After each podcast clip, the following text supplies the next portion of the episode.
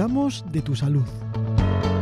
Un programa semanal que te ayudará a llevar una vida más saludable y más feliz. Comenzamos. Hola Loreto, ¿qué tal? ¿Cómo estás? Hola Manu, muy bien. ¿Y tú qué tal? Muy bien también, aquí eh, esperando a que nos cuentes cosas muy interesantes hoy. Sí, hoy vamos a hablar de los análisis de sangre, esa prueba que todos hemos tenido que hacernos alguna vez. Sí, y además las empresas, eh, los médicos nos dicen que cada año, cada dos años, que hay que hacernos siempre una analítica. Y bueno, pues hoy nos vas a contar un poquito eh, cómo funciona todo eso. Sí, voy a dar una información sobre eh, por qué se hace un análisis de sangre y no se hace otra prueba y qué información nos da. Claro, es muy interesante porque ni yo mismo, porque sí es verdad que soy de los que hago analítica regularmente, pero ni yo mismo sé el significado de muchas cosas y el por qué siempre en una analítica conseguimos todos los resultados que un médico necesita pues, para diagnosticarte lo que necesites, ¿no? Sí, se consigue en la mayoría y, y da pistas de si hay que hacer otras pruebas añadidas para un diagnóstico correcto. Bueno, pues para empezar, eh, hablando de analíticas, de análisis de sangre, lo primero que tenemos que saber qué es la sangre. Pues la sangre es un líquido de color rojo, como todos sabemos, en los vertebrados, que, es impulsado por el corazón para que circule por las arterias y las venas, por sus vasos sanguíneos, y llegue a todas las células del organismo. ¿Por qué la sangre tiene que llegar a todas las células del organismo? Porque transporta el oxígeno, que es necesario para que las mm, células estén vivas, transporta los nutrientes que necesita para que esa célula haga sus funciones y recoge los productos de desecho que se han formado en las reacciones bioquímicas en esas células. Porque si se van acumulando los productos de desecho, también podríamos tener enfermedades. Esos productos de desecho son expulsados del cuerpo y es un proceso que se va repitiendo continuamente. La sangre está formada por agua, células sanguíneas, plasma y determinadas sustancias en disolución. Es un tejido del organismo y estas células sanguíneas son, como ya habremos oído muchas veces, los glóbulos rojos, los glóbulos blancos, las plaquetas y estas otras sustancias en suspensión. ¿Dónde están en suspensión? Pues en el plasma, que es la parte líquida de este tejido de la sangre. Los glóbulos rojos también son llamados eritrocitos y los glóbulos blancos se dividen en monocitos, linfocitos, neutrófilos, basófilos, eosinófilos y macrófagos. Es esa lista que vemos eh, desplegada en la analítica debajo de la palabra glóbulos blancos o leucocitos. Y esa es la parte que nos defiende de infecciones en el organismo.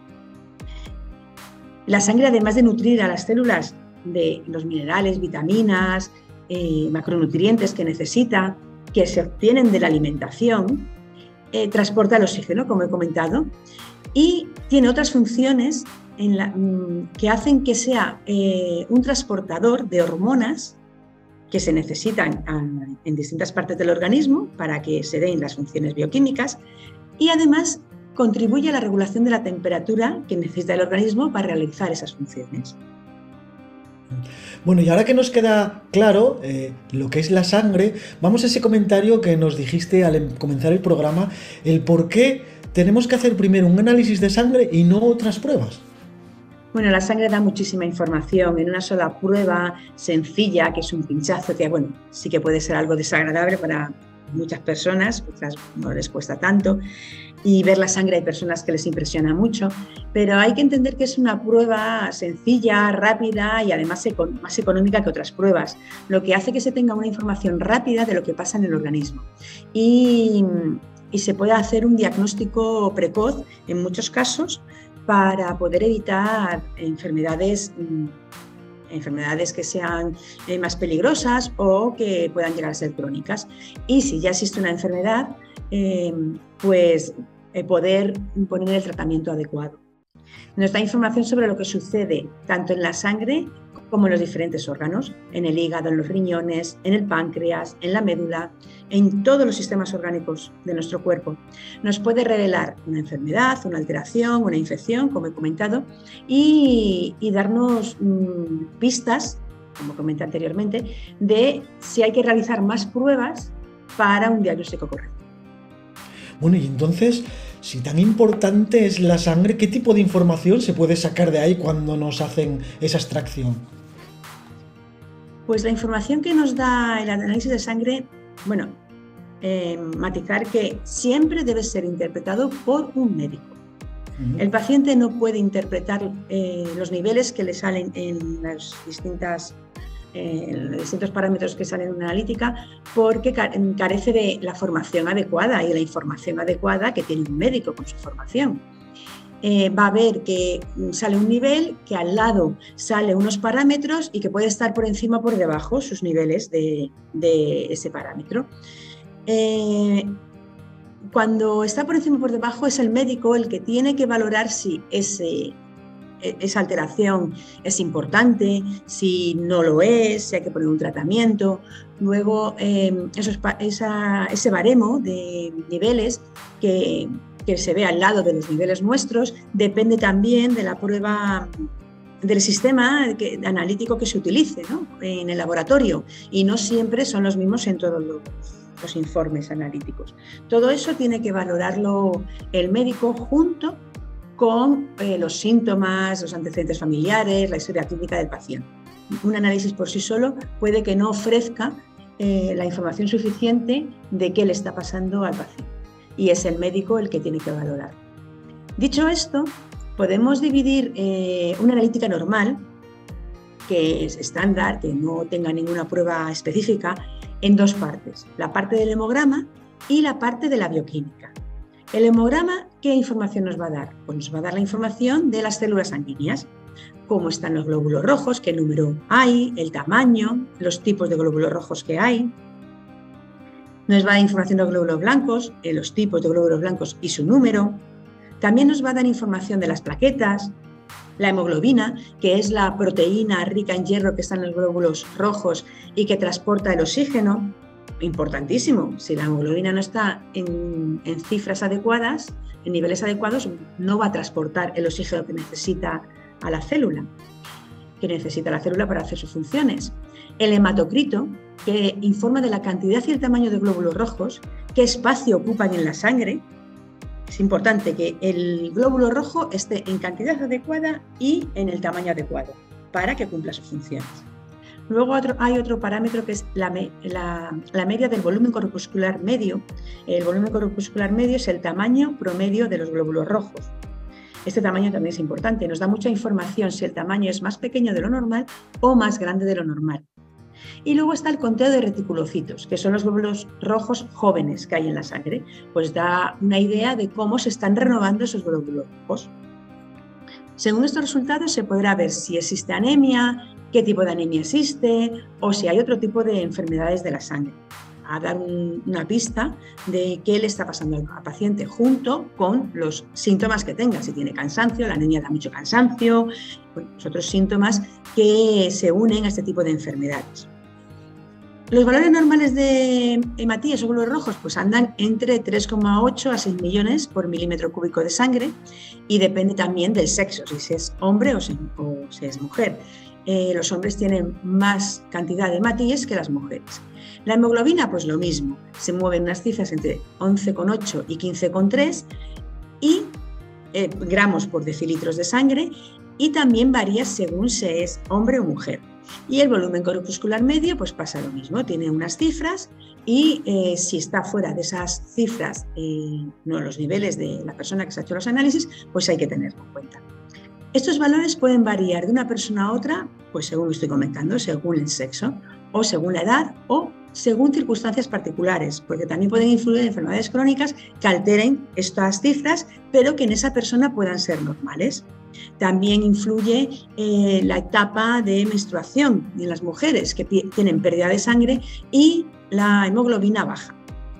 El número de matíes baja por esa pérdida de sangre. Y el médico pues valora si esa pérdida es normal o no, o necesita suplementos. Si los niveles de y de hemoglobina están bajos, puede indicar, como he comentado, anemia. Y eh, esta anemia pues, produce ese cansancio porque no llega oxígeno a, a las células. Si los glóbulos rojos son más pequeños de lo normal, puede ser que haya una falta de hierro indica una anemia ferropénica y eh, si son más grandes de lo normal puede ser por falta de ácido fólico o de vitamina D12. La falta de vitamina D12 puede indicar una mala absorción intestinal. Al final el médico va analizando esa variación, esa alteración de niveles por qué se produce y va valorando qué trastorno, qué alteración puede haber detrás de esas cifras. ¿Qué pasa con las personas que fuman? Pues el tabaco disminuye el oxígeno en sangre y el organismo para compensar esa falta de oxígeno produce más glóbulos rojos. Va a tener mayor número de glóbulos rojos. Puede pensar que qué bien, que tiene mayor número de glóbulos rojos, pero no, tiene una alteración producida por el tabaco. Hay que considerarlo. Y también sucede este hecho en personas que tienen bronquitis crónica porque no llega suficiente sangre, perdona, suficiente oxígeno al organismo, a las células. Entonces, ¿qué hace? Produce más glóbulos rojos para que llegue más cantidad de, de oxígeno.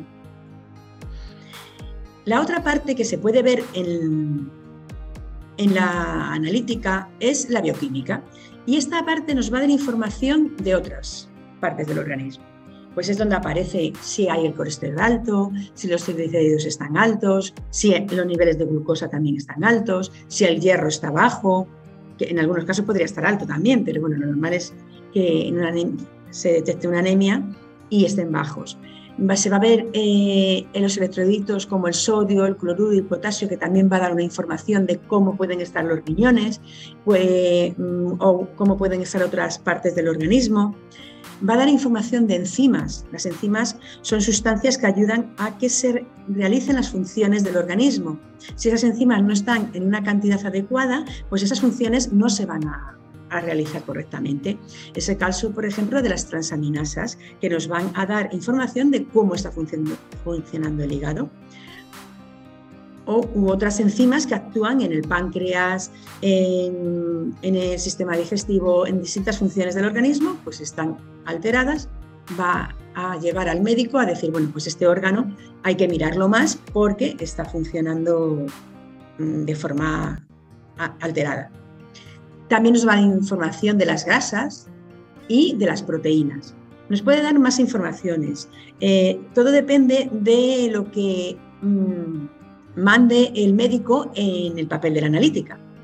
Hay una analítica estándar, que es esta, y después puede añadir, eh, pues para mirar la tiroides, cómo están las hormonas de la tiroides. Para ver otra, eh, por ejemplo, la glucosa te sale alta, pues puede mirar la hemoglobina glicosilada. Pues va llevando a que se puedan añadir eh, otros parámetros para ver más el funcionamiento de esa información de ese órgano que está dando la analítica general.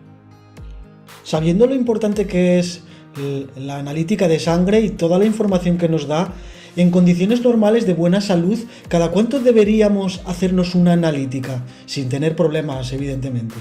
Sin tener problemas se recomienda una analítica al año. Llevar una vida saludable y una analítica al año. Eh, puede ser que el médico, por diferentes circunstancias, considere que una analítica al año es mucho. Bueno, eso ya son criterios médicos. Eh, pero si es posible, ya sea de forma privada o por la seguridad social, conseguir hacer una analítica al año. De manera que se puedan prevenir alteraciones que aparecen al principio y que no son graves, pero si no se tratan a tiempo, y pasan varios años, pueden darse enfermedades crónicas o enfermedades graves. Sí, porque hay ciertos tipos de enfermedades que son más silenciosas. Creo que alguna es del páncreas o bueno, hay enfermedades que no lo ves hasta que realmente la tienes. ¿Con esto podríamos mm, darnos cuenta antes? Claro, eh, empieza a ver, el, cuerpo va avisando.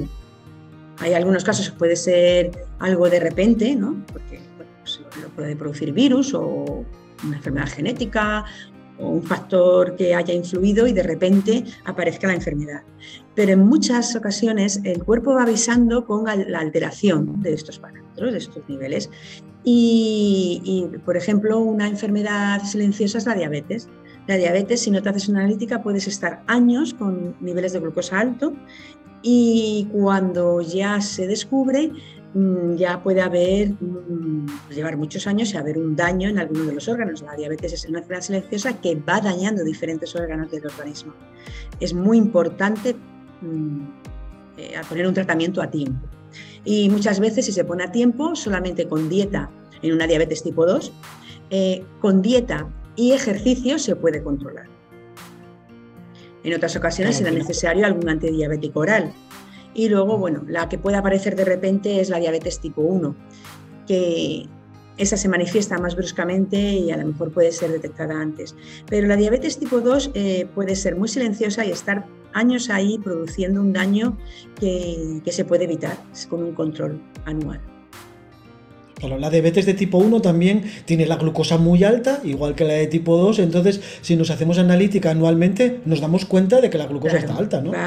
hay una glucosa muy elevada en sangre y, bueno, pues el médico valora qué tipo de diabetes hay con esos niveles de glucosa, eh, valora a lo mejor mandar al principio antidiabéticos orales y si no funcionan, pues pasar a la insulina.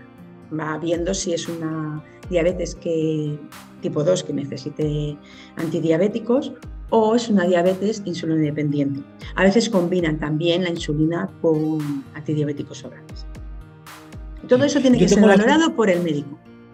Exacto. Yo tengo la suerte de, de, bueno, ya lo comentamos alguna vez, que yo voy al médico para prevenir y hago esa analítica cada año o a veces cada menos. Y bueno, pues llevo un control de todas esas cosas y a mí me ayuda muchísimo a mantener aparte de esa vida saludable, pues mantener un poquito los niveles de todas las cosas bien, ¿no? Antes de que lleguen muy altos o muy bajos. Claro, eso es lo ideal.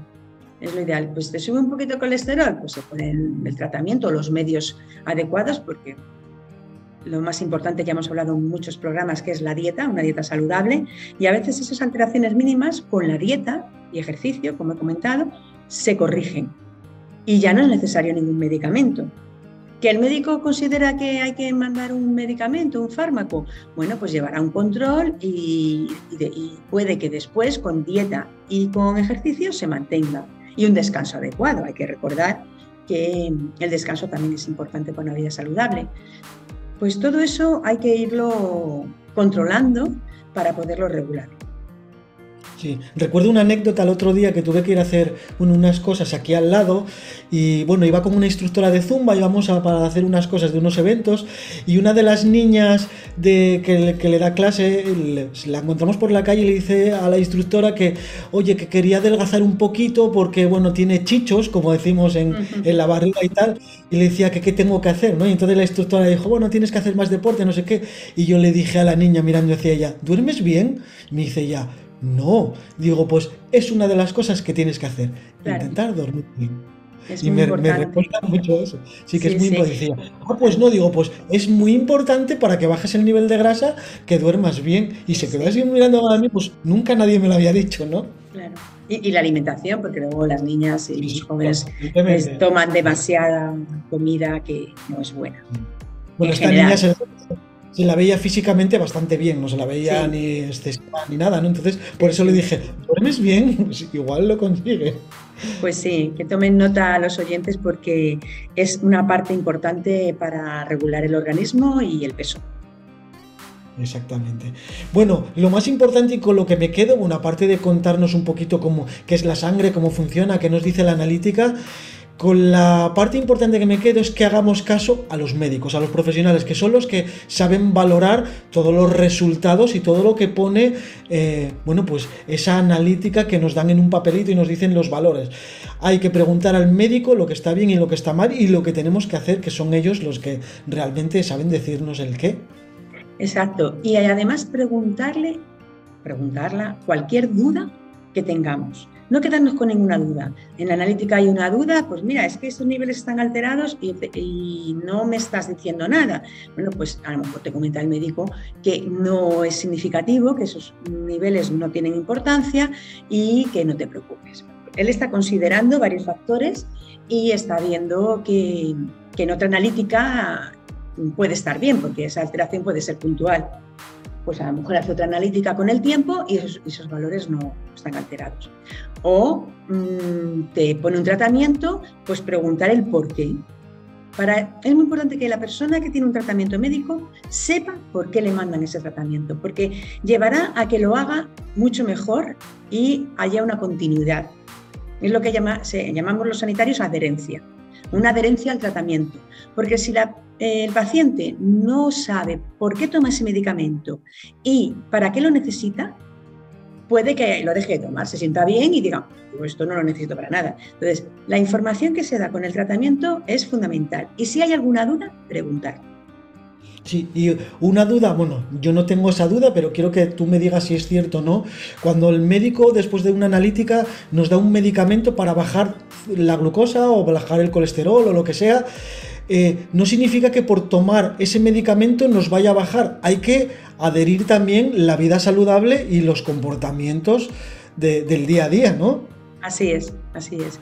Porque si tomamos el medicamento, pero seguimos llevando una alimentación insana, llena de grasas, llena de alimentos que no son saludables, pues no, no va a hacer nada.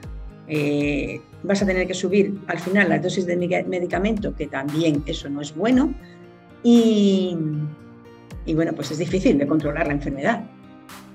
Vale, eso es muy importante. Loreto, ¿cómo podemos ponernos en contacto contigo? Pues eso, para cualquier duda o sugerencia que nos surja después de haber escuchado el programa. Podéis ponernos en contacto conmigo a través de mi web, loretoserrano.com, que hay una página de contacto con un WhatsApp, un mail. Y bueno, para mí lo más rápido es el WhatsApp. Y, también podéis ver mi blog consejoysalud.es, donde también hay artículos de lo que hablo en el programa. Y, y también está la página de contacto. Bueno, pues ha sido muy productivo eh, este programa, me ha gustado mucho porque bueno, me ha sacado de, muchas dudas. Eh, nos vemos, nos escuchamos en el siguiente programa. Sí, Manu. Nos vemos y nos escuchamos en el siguiente programa. Feliz semana. Igual para ti, Loreto. Un abrazo enorme. Un abrazo enorme, Manu.